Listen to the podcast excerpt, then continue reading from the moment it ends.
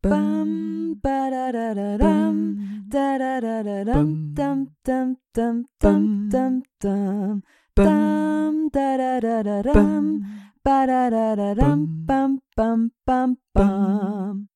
Achtung!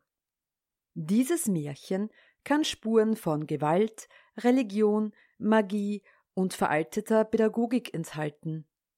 Ich lese aus der vierten Ausgabe von Grimms Märchen. Der Frieder und das Katerlieschen. Es war ein Mann, der hieß Frieder, und eine Frau, die hieß Katerlieschen, die hatten einander geheiratet und lebten zusammen als junge Eheleute. Eines Tages sprach der Frieder Ich will jetzt zu Acker, Katerlieschen, wann ich wiederkomme, muss etwas Gebratenes auf dem Tisch stehen für den Hunger und ein frischer Trunk dabei für den Durst. Geh nur, Friederchen, antwortete die Katerlies, geh nur, will dir's schon recht machen. Als nun die Essenszeit herbeirückte, holte sie eine Wurst aus dem Schornstein, tat sie in eine Bratpfanne, legte Butter dazu und stellte sie übers Feuer. Die Wurst fing an zu braten und zu brutzeln. Katerlieschen stand dabei, hielt den Pfannenstiel und hatte so seine Gedanken. Da fiel ihm ein, bis die Wurst fertig wird, Derweil könntest du ja im Keller den Trunk zapfen. Also stellte es den Pfannenstiel fest, nahm eine Kanne, ging hinab in den Keller und zapfte Bier. Das Bier lief in die Kanne, und Katerlieschen sah ihm zu. Da fiel ihm ein, Holla, der Hund oben ist nicht beigetan, der könnte die Wurst aus der Pfanne holen Du kämst mir recht. Und im Hui war es die Kellertreppe hinauf. Aber der Spitz hatte die Wurst schon im Maul und schleifte sie auf der Erde mit sich fort. Doch Katerlieschen, nicht faul, setzte ihm nach und jagte ihn ein gut Stück ins Feld. Aber der Hund war geschwinder als Katerlieschen, ließ auch die Wurst nicht fahren, sondern über die Äcker hinhüpfen. Hin ist hin, sprach Katerlieschen, kehrte um, und weil es sich müde gelaufen hatte, ging es hübsch langsam und kühlte sich ab. Während der Zeit lief das Bier aus dem Fass immer zu, denn Katerlieschen hatte den Hahn nichts umgedreht und als die Kanne voll und sonst kein Platz da war, so lief es in den Keller und hörte nicht eher auf, als bis das ganze Fass leer war.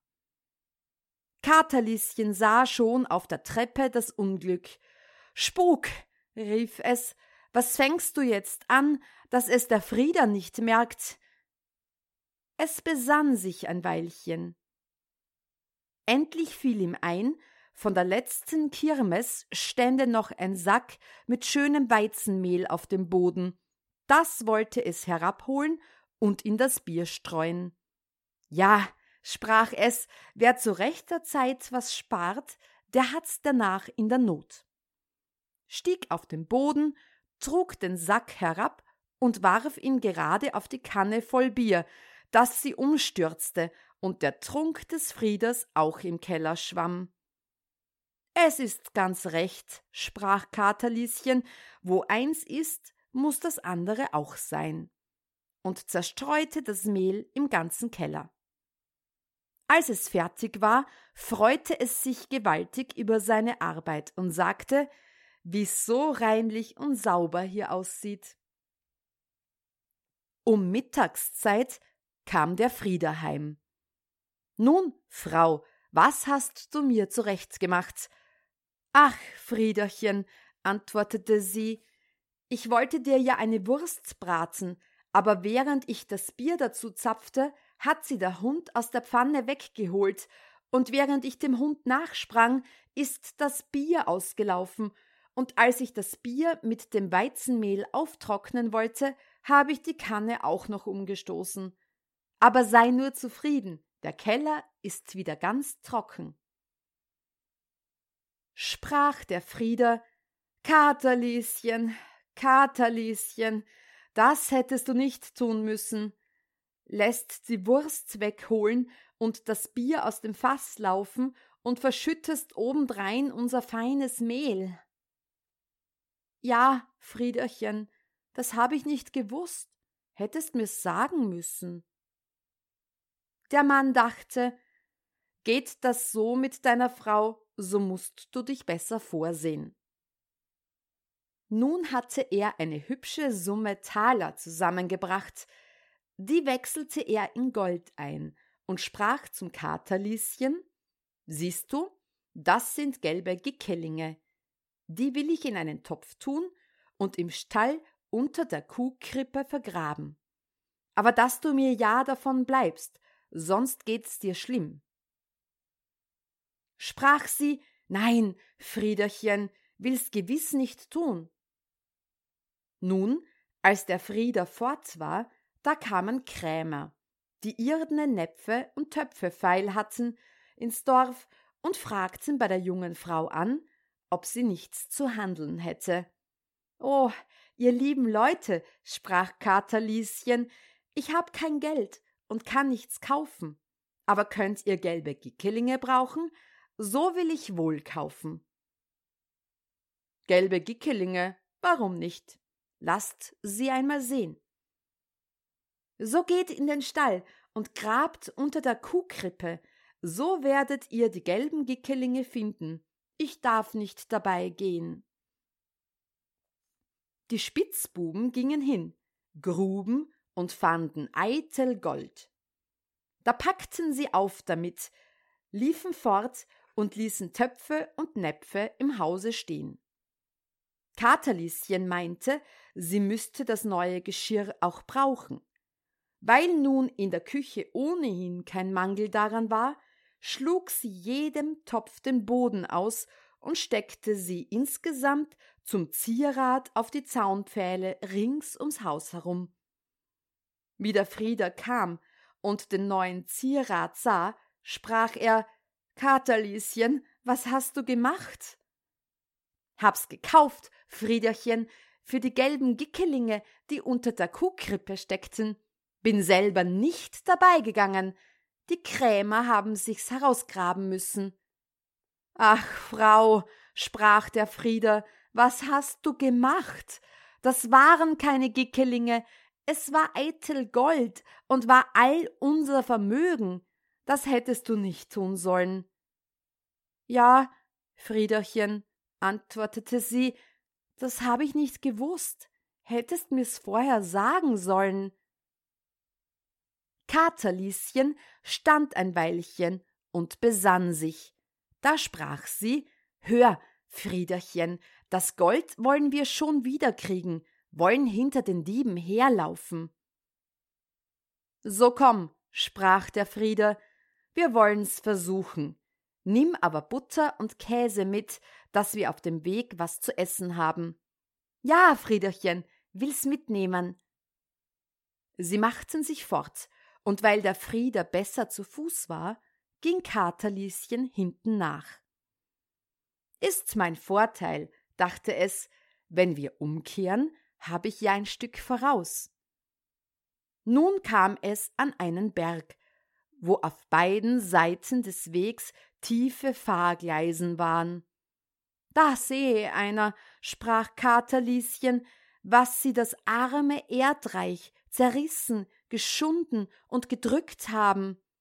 Das wird sein Lebtag nicht wieder heil.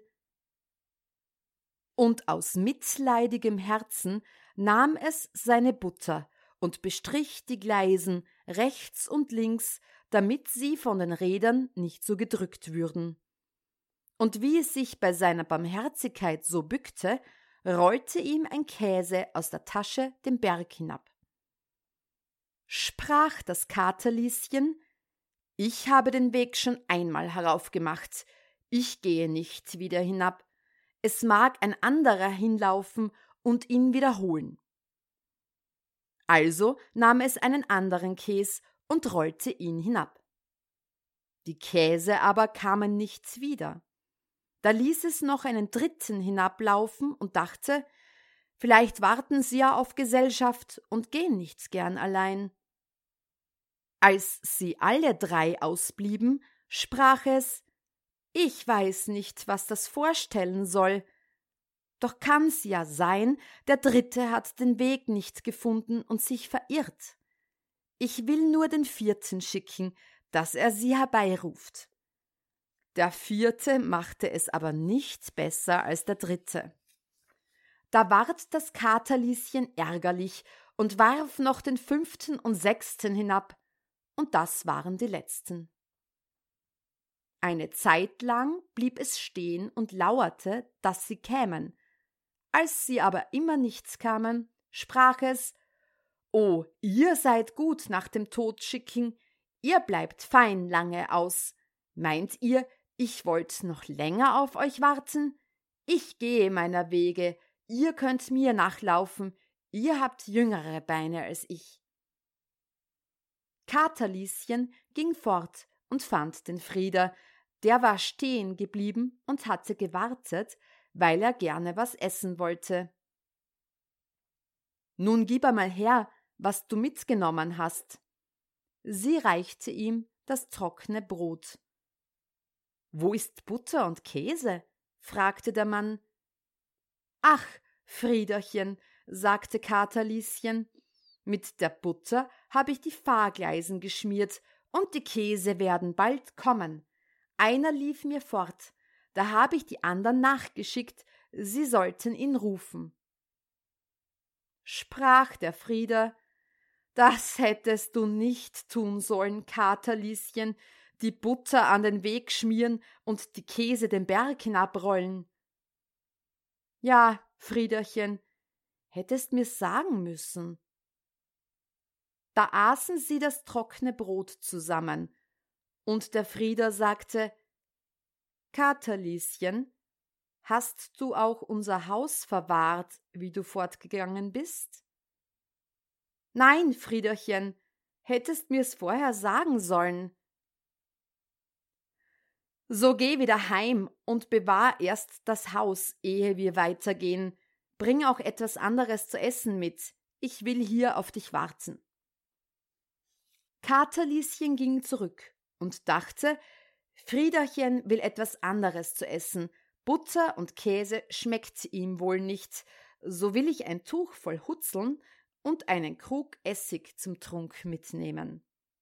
Danach riegelte es die Obertüre zu aber die Untertüre hob es aus, nahm sie auf die Schulter und glaubte, wenn es die Türe in Sicherheit gebracht hätte, müsste das Haus wohl bewahrt sein. Katerlieschen nahm sich Zeit zum Weg und dachte, desto länger ruht sich Friederchen aus. Als es ihn wieder erreicht hatte, sprach es Da, Friederchen, hast du die Haustüre, da kannst du das Haus selber verwahren. Ach Gott, sprach er, was hab ich für eine kluge Frau. Hebt die Türe unten aus, dass alles hineinlaufen kann, und riegelt sie oben zu. Jetzt ist's zu spät, noch einmal nach Haus zu gehen, aber hast du die Türe hierher gebracht, so sollst du sie auch ferner tragen. Die Türe will ich tragen, Friederchen, aber die Hutzeln und der Essigkrug werden mir zu schwer. Ich häng sie an die Türe, die mag sie tragen. Nun gingen sie in den Wald und suchten die Spitzbuben, aber sie fanden sie nicht. Weil's endlich dunkel ward, stiegen sie auf einen Baum und wollten da übernachten. Kaum aber saßen sie oben, so kamen die Kerle daher, die forttragen, was nicht mitgehen will, und die Dinge finden, ehe sie verloren sind. Sie ließen sich gerade unter dem Baum nieder, auf dem Frieder und Katerlieschen saßen, machten sich ein Feuer an und wollten ihre Beute teilen. Der Frieder stieg von der anderen Seite herab und sammelte Steine, stieg damit wieder hinauf und wollte die Diebe totwerfen. Die Steine aber trafen nicht, und die Spitzbuben riefen Es ist bald Morgen, der Wind schüttelt die Tannäpfel herunter. Katerlieschen hatte die Türe noch immer auf der Schulter, und weil sie so schwer drückte, dachte es, die Hutzeln wären schuld und sprach Friederchen, ich muss die Hutzeln hinabwerfen. Nein, Katerlieschen, jetzt nicht, antwortete er, sie könnten uns verraten. Ach, Friederchen, ich muss, sie drücken mich gar zu sehr. Nun, so tu's, ins Henkers Namen. Da rollten die Hutzeln zwischen den Ästen herab, und die Kerle unten sprachen, die Vögel missten.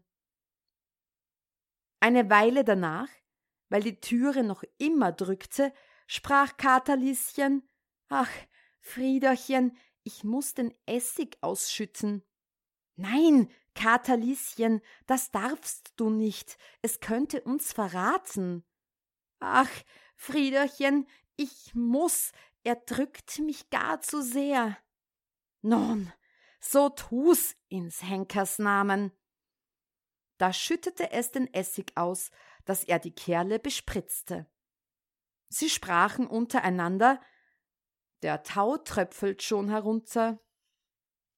Endlich dachte Katerlieschen, hm, sollte es wohl die Türe sein, was mich so drückt?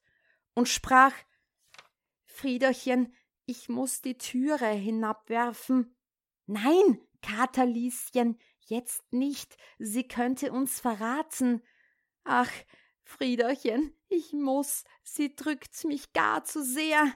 Nein, Katerlieschen, halt sie ja fest. Ach, Friederchen, ich lass sie fallen. Ei, antwortete Frieda ärgerlich, so lass sie fallen ins Teufels Namen. Da fiel sie herunter mit starkem Gepolter, und die Kerle unten riefen Der Teufel kommt vom Baum herab, rissen aus und ließen alles im Stich.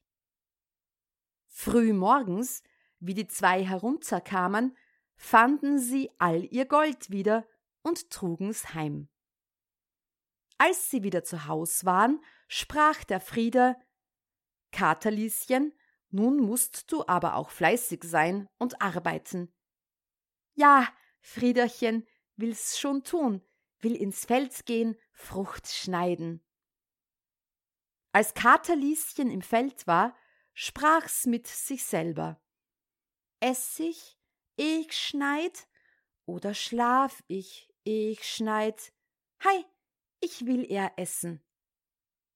Da aß Katerlieschen und ward überm Essen schläfrig und fing an zu schneiden und schnitt halb träumend alle seine Kleider entzwei, Schürze, Rock und Hemd.